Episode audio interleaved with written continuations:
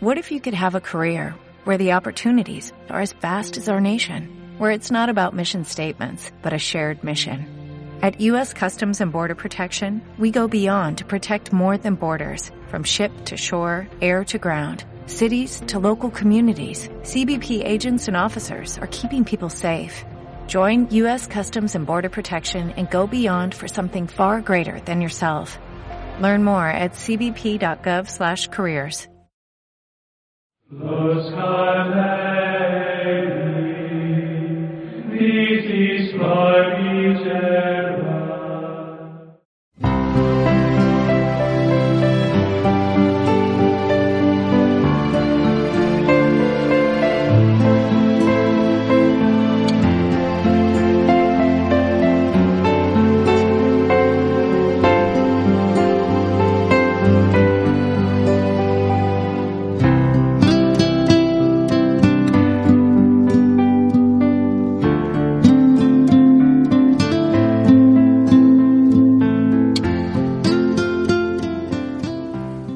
Posteriormente tenemos que continuar con el estudio de los lugares. Personajes, ahora lugares. Es muy importante que dentro de la pericopa los personajes se mueven en lugares. Puede ser el templo, puede ser una montaña, puede ser el lago, puede ser el campo, porque es muy importante ver qué acción desarrollan los personajes dentro de estos lugares. No es lo mismo que Jesús entre al templo y haga un gesto o un signo a que Jesús esté predicando en la montaña o esté predicando en la llanura. Esto es muy importante porque son contextos que el narrador te está poniendo para que puedas entender la palabra de Dios. Es decir, miren, todo lo que está en la Biblia nunca se puso por casualidad. Todo tiene una función. ¿Se acuerdan aquel detalle que vimos del perro que mueve la cola? Pues también hay que preguntarse bíblicamente, literariamente, ¿por qué el autor puso a ese perrito que mueve la cola en aquel texto de Tobías 11.6. ¿Por qué lo habrá puesto? Qué interesante. Ah, ¿Ustedes creen que lo puso por llenar espacio? Por decir, bueno, bueno, un perrito simpático. No. Tiene, tiene, que, tiene que haber una investigación para poder entender por qué puso un perrito que mueve la cola saltando de alegría. Cuando, llega, cuando llegan con la curación para el papá de Tobit. Entonces, tiene que haber una razón literaria y teológica. Todo, todo fue escrito con una razón concreta. Esa es la labor de la, de la, lectura del texto, que tenemos que estar dialogando con el texto para entender por qué puso tal escena y no otra como quizá tú la esperabas. Bueno, entonces hemos dicho lugares, ver, poner mucha atención en los lugares, ¿sí? Poner, poner mucha atención también en los tiempos de las acciones, es decir, fijarse mucho aquí en los verbos, fijarse mucho, mucho en los verbos, porque los verbos pueden ayudarnos a interpretar la escena. Por ejemplo, si leemos Apocalipsis, es un ejemplo de cómo es tan importante el verbo, en Apocalipsis, si ustedes se fijan en el capítulo 14, todo mundo se, bueno, todo mundo se llevó una sorpresa cuando empezaron a estudiar literariamente el texto y descubrieron algo muy, muy, muy interesante, miren. Resulta que en el capítulo 14, eh, eh, Apocalipsis capítulo 14, versículo 8, fíjense lo que dice el narrador de Apocalipsis en 14, 8, y un segundo ángel le siguió diciendo, cayó, ya cayó la gran Babilonia, la que dio a beber a todas las naciones el vino de su furor, ya cayó. Todo el mundo se sorprendió porque el verbo está en pasado. Y hoy sabemos que el autor del Apocalipsis lo está escribiendo aproximadamente entre el año 90 y 100, en ese, en ese intersticio temporal. Pero realmente Roma cayó en esa época, no, sabemos que Roma va a caer hasta el siglo IV. Todavía le quedaban 300 años aproximadamente de vida a la bestia. Pero ¿por qué el narrador te dice, ya cayó, ya cayó Babilonia? Y dice, no hagan, no se burlen de la desgracia ajena, dice el autor no te, se dice, lamentense, pónganse tristes. Curiosamente tú esperas que el autor diga, hagamos fiesta, hagamos júbilo. No, dice, no, dice, llora, lloren todos. Dice, lamentense con Babilonia porque ya fue destruida. Qué interesante, la solidaridad ante la caída del enemigo, qué interesante. Bueno, los verbos, ¿por qué dice ya cayó, ya cayó? Si todavía el autor no vio esto, ¿eh? el autor no vio que ya cayó Babilonia. Pero ¿por qué se atreve a decir que ya cayó? Ah, es lo que se llama el sentido escatológico de la fe. Es decir, el autor dice, Jorge, yo, estoy, yo estaba seguro que tarde o temprano en Dios esta crisis, esta situación se iba a acabar. Por eso me atreví a decir, inspirado, ya cayó, ya cayó Babilonia. ¿Ven la importancia de los verbos en el texto? Un verbo nos puede ayudar a interpretar el texto. ¿no? Por ejemplo, en, el texto de la fracción del pan, cuando Jesús instituye lo que se llama hoy la Sagrada Eucaristía, los verbos, dice, lo partió y lo dio. Esa es la traducción española como en el pasado, pero realmente en griego hay una forma que se llama auristo, es una, forma temporal que no tenemos los occidentales, el auristo. Realmente en, en griego quiso decir una acción continua, que tuvo su inicio en el pasado, pero los efectos continúan en el presente. Eso sería el auristo. Una, una, una acción que tuvo su origen en el pasado, pero que no terminó allá, sino que sus efectos siguen en el presente. Es muy difícil traducirlo, por eso generalmente el auristo se prefiere traducirlo con un pasado. Entonces, lo partió, dando gracias, se lo dio.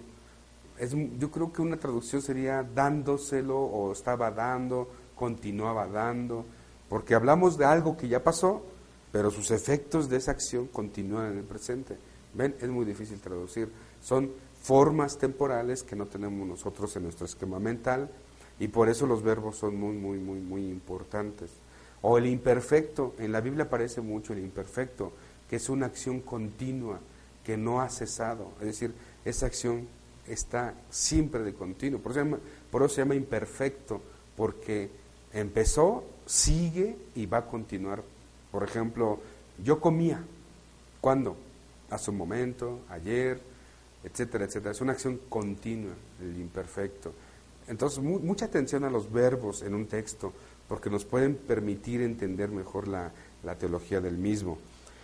Después de ver los verbos, tenemos que ver eh, algunos, digamos, aspectos literarios, como por ejemplo formas de pensar.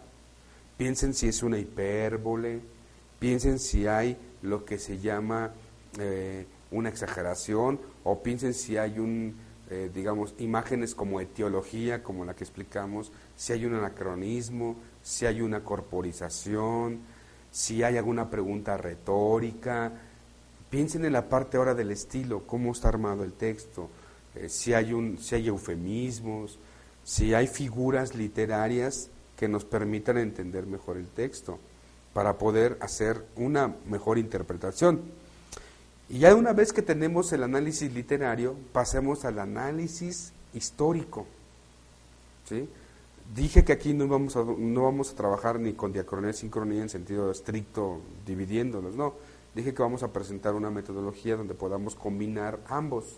Y esto es un método para que todo el mundo pueda eh, acercarse a la lectura del texto. Entonces ahora pasemos al aspecto histórico. En el análisis histórico, tenemos que tener eh, algunas preguntas, hacerle preguntas al texto. Y con el análisis literario que ya hayamos propuesto, ya podemos tratar de responder algunas eh, preguntas históricas sobre el mismo. A veces habrá preguntas históricas que le hagamos al texto y si se requiere ir a una enciclopedia o algún tratado de arqueología o de geografía para poder darnos una idea más amplia de, de qué estaba hablando el autor. Por ejemplo, cuando en Génesis te dice que el jardín del Edén estaba entre el Tigris y el Éufrates, dice, Dios hizo el jardín del Edén entre el Tigris y el Éufrates. Tomando una enciclopedia o un atlas, vas a decir, a ver, ¿dónde está el Tigris y el Éufrates? Actualmente están aquí, vas a descubrir que es actualmente Irak. Antiguamente era Babilonia. Entonces ya te enteras que Dios en el relato del Génesis puso el jardín en Babilonia entre el Tigris y el Éufrates, dice el texto. Entonces quiere decir que desde muy antiguo ese nombre ya lo tienen estos ríos. Y que si tú ves en un atlas moderno, Tigris y Éufrates actualmente es la zona de Irak. Esto, ven, algunas cosas sí tenemos que ir a una enciclopedia o algún manual de geografía, según sea la pregunta histórica que le hagamos al texto. Bueno, en el, en, en el aspecto histórico, lo primero que tenemos que responder es la época. ¿Cuándo se habrá elaborado este texto? ¿Cuándo? ¿Cuándo se habrá escrito? ¿O qué tradición mantiene el texto? En base al vocabulario, a las palabras, al análisis que ya hayamos hecho, sí se puede detectar quién está escribiendo y en qué época. ¿eh? ¿Sí? ¿En qué época se está escribiendo el texto? Ya lo veremos con el ejercicio que acercaremos. Después ver el autor, preguntarnos quién fue el autor del texto.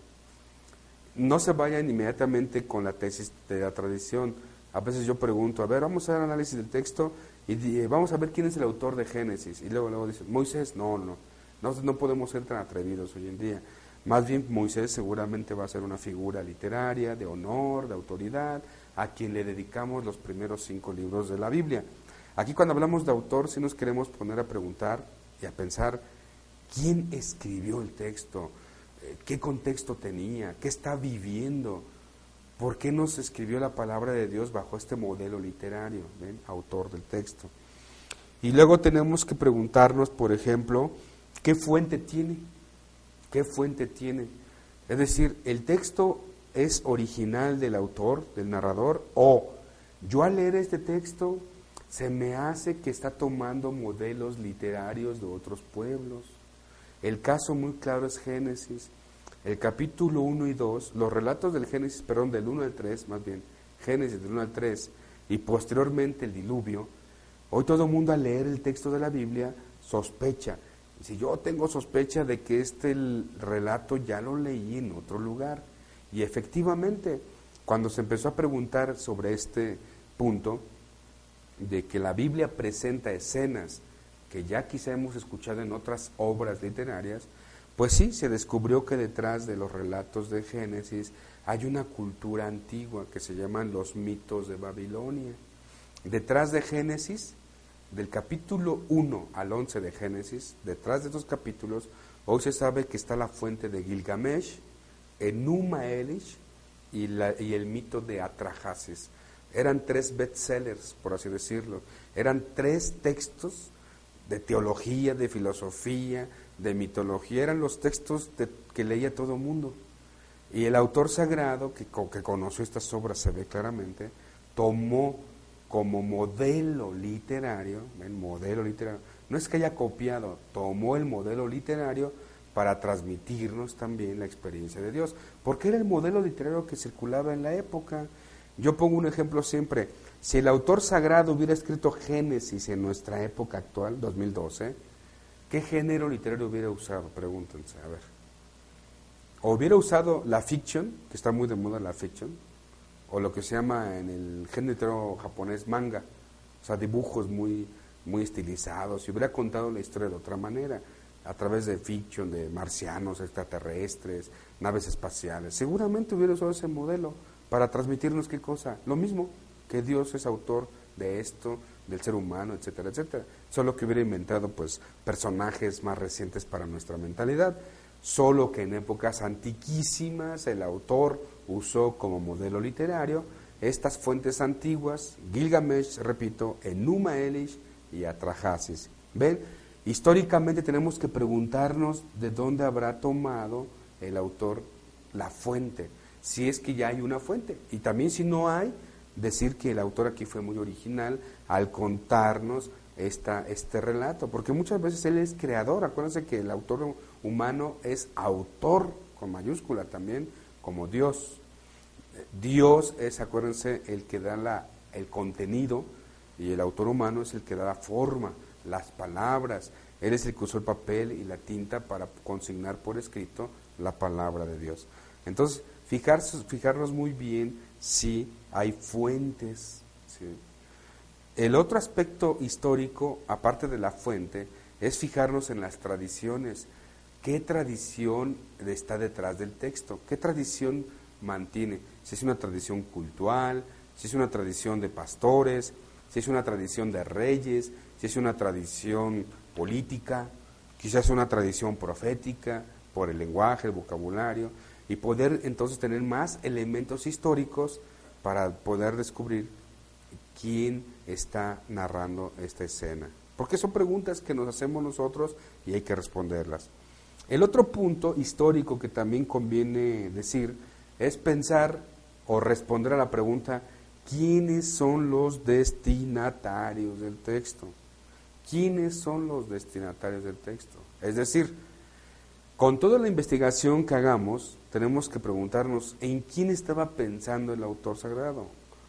Es decir, a quién tenía como lectores principales. Ustedes deben saber que en metodología bíblica se distingue entre el lector real y el lector implícito. El lector real es el lector a quien se le escribió el texto originalmente. Por ejemplo, Pablo, cuando escribe la carta a los Corintios, no estaba pensando en Jorge, en un servidor, en mí no estaba pensando en Pablo, pero que no. Él estaba pensando en su comunidad de Corinto que había fundado y en, en la gente que había conocido, la gente a quien había evangelizado. Pablo está pensando en ellos. Ellos leyeron esa carta, porque Pablo se las dirige a ellos, hermanos, hijos míos. Esos, ellos, serían, ellos serían lectores reales. ¿sí? Yo soy un lector implícito, es decir, Pablo sí me escribió a mí, claro que sí, porque es palabra de Dios. Pero aunque Pablo históricamente no pensó en mí, pero quedó su, su doctrina, quedó su experiencia escrita, y entonces yo me convierto en lector, pero soy lector implícito, no real. Entonces, una tarea muy interesante es, quiero saber qué impacto tuvo el texto en los primeros lectores. Por ejemplo, si Pablo escribió a Corintios, me gustaría saber cómo habrán recibido el texto. Imagínate que ahora sí soy un Corinto, Corintio. Entonces tengo que hacer ese diálogo con el texto y tratar de entender el efecto que tuvo la lectura del texto de Corintios a los hermanos de Corintio. Porque yo soy un lector implícito y me interesa saber quiénes eran los destinatarios del texto. Eso también tenemos que, eh, en base a la investigación que hagamos, tenemos que responder, ¿a quién creen que le está escribiendo este texto? ¿Por qué lo está escribiendo así? ¿Qué estaría pasando? ¿Quién está leyendo? ¿Qué refleja el texto? ¿Qué época refleja para pensar a qué comunidad tenía presente? Entonces, esto hay que tenerlo muy, muy, muy en cuenta. Por ejemplo, en el libro del Apocalipsis, hoy se sabe, que hoy se ha demostrado que las dichosas persecuciones pues no existen en el libro de Apocalipsis. Si ustedes leen el Apocalipsis, más bien es una comunidad bien organizada, muy bien organizada, porque de hecho se la pasa diciendo el narrador que hay herejías. continuamente dice que tengan cuidado de los nicolaitas. Quiere decir que es una comunidad muy organizada, bien establecida, donde ya no hay persecuciones, sino el problema ahora es, hoy están surgiendo herejías, unos niegan que Cristo, no es Dios, otros que no es el Cordero, etcétera, etcétera. Entonces, el libro de Apocalipsis, hoy sabemos que está escrito para comunidades cristianas que están abandonando la fe y se están yendo con los cultos de Roma o cultos mistéricos romanos. Eso se descubrió gracias a este ejercicio de lector real y lector implícito. Todo el mundo sospechábamos hasta hace poco que se trataba de persecuciones y que los mártires de la iglesia y que Roma los martirizaba bien feo y que los crucificaba y se los echaba a los leones y que es para, es para darnos ánimo en la persecución. Pues no es cierto. El libro del Apocalipsis hoy se sabe, si lo leen con atención, no habla de persecución, habla de que ya pasó la persecución. De hecho, en, en una de las cartas va a decir, es más, yo sé que tienen mártires, dice yo sé que ya, tienen altares a esos grandes hombres de fe, pero a mí me interesa, dice el autor, me interesa que no se vayan detrás de la bestia, a darle culto, a darle honor. ¿Por qué creen que aparecen tantos himnos al Cordero de Dios? A Él la gloria, el poder por los siglos. Ahora ha sido declarado el trono del Altísimo. De los ángeles, toda la multitud cantaba. Gozosamente diciendo, Santo, Santo es el Cordero de Dios. ¿Por qué creen que aparecen en Apocalipsis tantos himnos?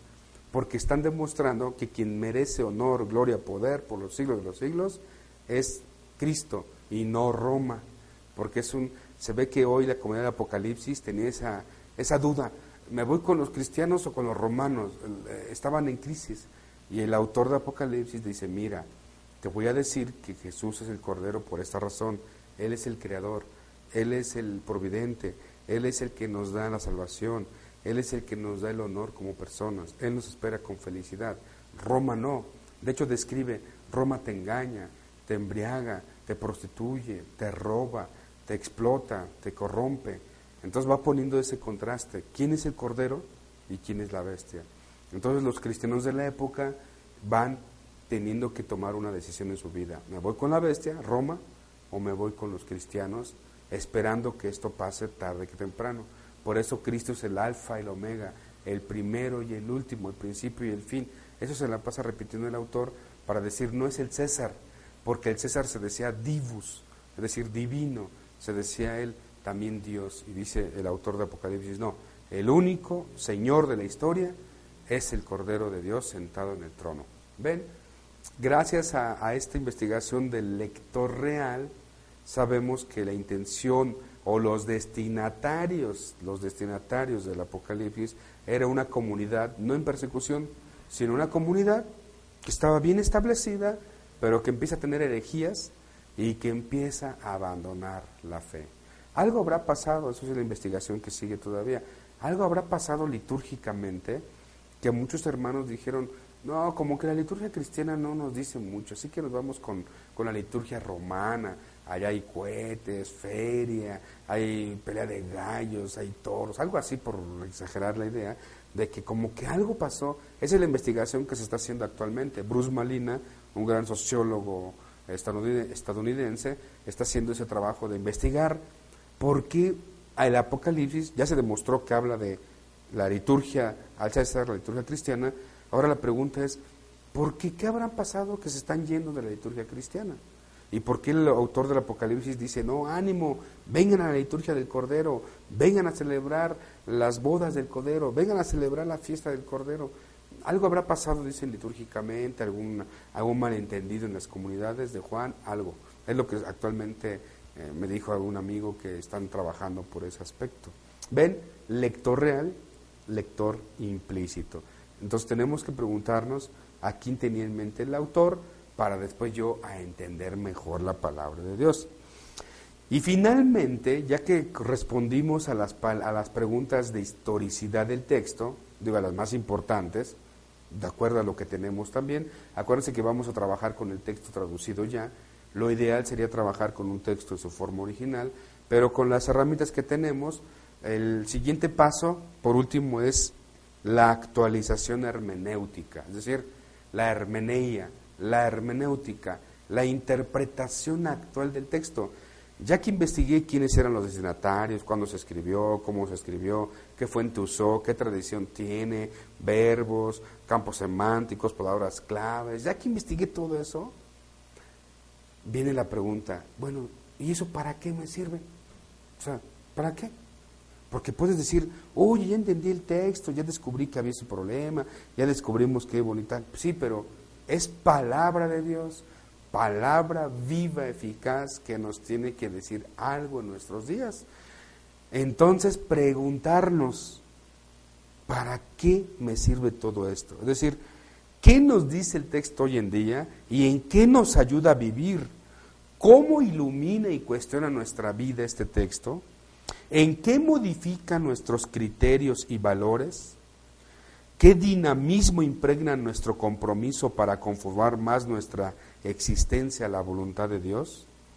Entonces tenemos que hacer un acto muy fuerte de pensamiento hermenéutico para decir, después de la investigación, decir, ya entendí el texto, ahora, ahora tengo que actualizar el texto. Para esto podemos eh, tener en cuenta un momento muy importante en la interpretación, que es lo que se llama mi contexto vital. Vamos a interpretar la, investigación que hagamos, para interpretarlo, se va a hacer desde mi contexto vital, es decir, desde mi mundo actual. ¿Qué estoy pasando? ¿Qué estoy viviendo?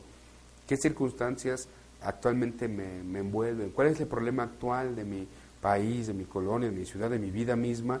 Porque eso sí, la hermenéutica va a funcionar en función de que yo planteé bien mi situación vital, mi circunstancia vital. Entonces eso nos va a ayudar mucho para interpretar. O sea, no solamente decir, a mí no me dice nada, como yo no me, me reflejo en el texto, como yo no soy pastor, ni campesino, ni sacerdote, ni como tal está en el texto, pues a mí no me dice nada el texto. No, no, algo nos tiene que decir en la praxis cristiana. Así que es muy importante tener en cuenta este aspecto de ver mi contexto vital, dónde me estoy desenvolviendo actualmente en mi vida, en mi existencia, y entonces sí poder decir, Señor, en este momento este texto me ayuda a entender A, B, C, D. Entonces tener muy en cuenta esto. En hermenéutica hay muchas maneras de hacer hermenéutica. Podrían decir, oye, yo soy muy este, apegada a la filosofía de Aristóteles, porque muchas veces la hermenéutica también se auxilia de la filosofía. Alguien puede decir, oye, a mí me gusta mucho leer Santo Tomás de Aquino. Y quizá esa lectura de Santo Tomás de Aquino, ese método tomasiano, te puede ayudar a entender el texto. Sí es válido, sí es válido, pero siempre partiendo del análisis del texto que hayas hecho. Y no solamente quedarte, es que Santo Tomás dice esto, no, quizá puedes corregir al mismo Tomás.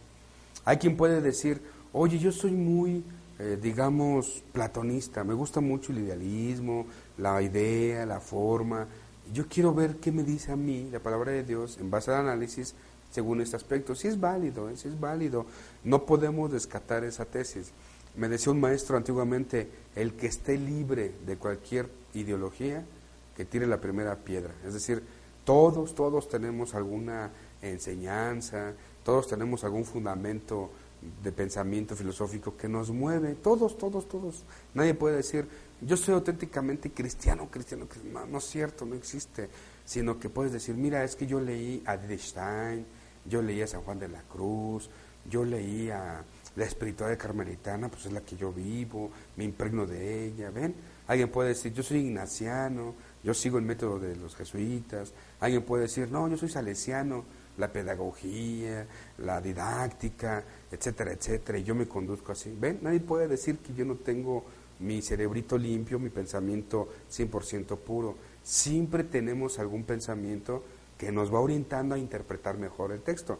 Por ejemplo, un servidor generalmente me inclino últimamente por el personalismo, es decir, siempre he apostado eh, eh, por leer la Biblia, interpretarla, siempre pensando en que Dios nos ama, siempre diciendo que Dios apuesta por nosotros como sus hijos, siempre diciendo que Dios es amor y que lo que Él espera de nosotros es ese amor en plenitud.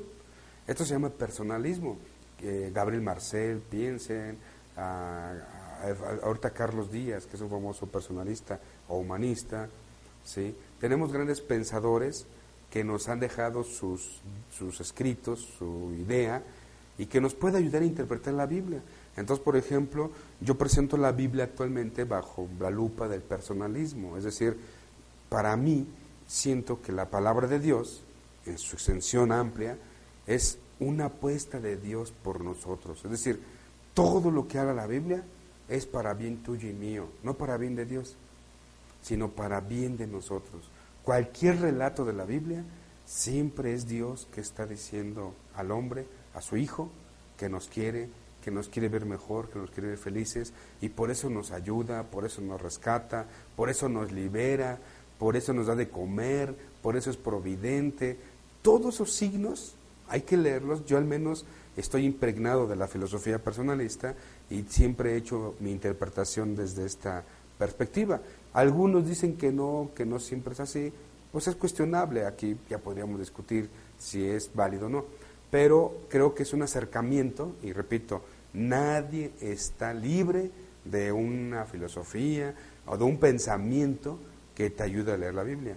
Por ejemplo, eh, generalmente en la espiritualidad carmelitana se va a interpretar desde la espiritualidad carmelitana. Y es validísima esa interpretación, porque está sujeta a esa espiritualidad, a esa corriente de fe, a ese, a ese caminar de vida, pues así vas a leer la Biblia. Pero siempre, eso sí, después de haber hecho el análisis, siempre. ¿eh? No podemos decir, ah, solamente desde mi filosofía personalista leo la Biblia. No. Yo primero también pido un análisis para ver si después mi interpretación personalista es válida. E, ejemplo, si yo leo, por ejemplo, Génesis y digo, no, yo creo que el tema principal es este, la teoría de la evolución, pues ya estoy frito. Y si digo, el tema principal es la creación como tal, ya estoy frito. Más bien tengo que ver al hombre creado, a la mujer creada, al jardín creado, al fruto del árbol prohibido, y todos estos temas bien interesantes a la luz del hombre. ¿Qué tiene que ver la persona en estos relatos de los orígenes? ¿Ven? Entonces, siempre mi hermenéutica va a depender de una buena exégesis, ¿ven? Entonces, a la explicación del texto, hemos dicho, se le llama exégesis, explicar el texto. A la interpretación actual del texto se le va a llamar hermenéutica. Y esto hay que tenerlo en cuenta para nuestro estudio. Los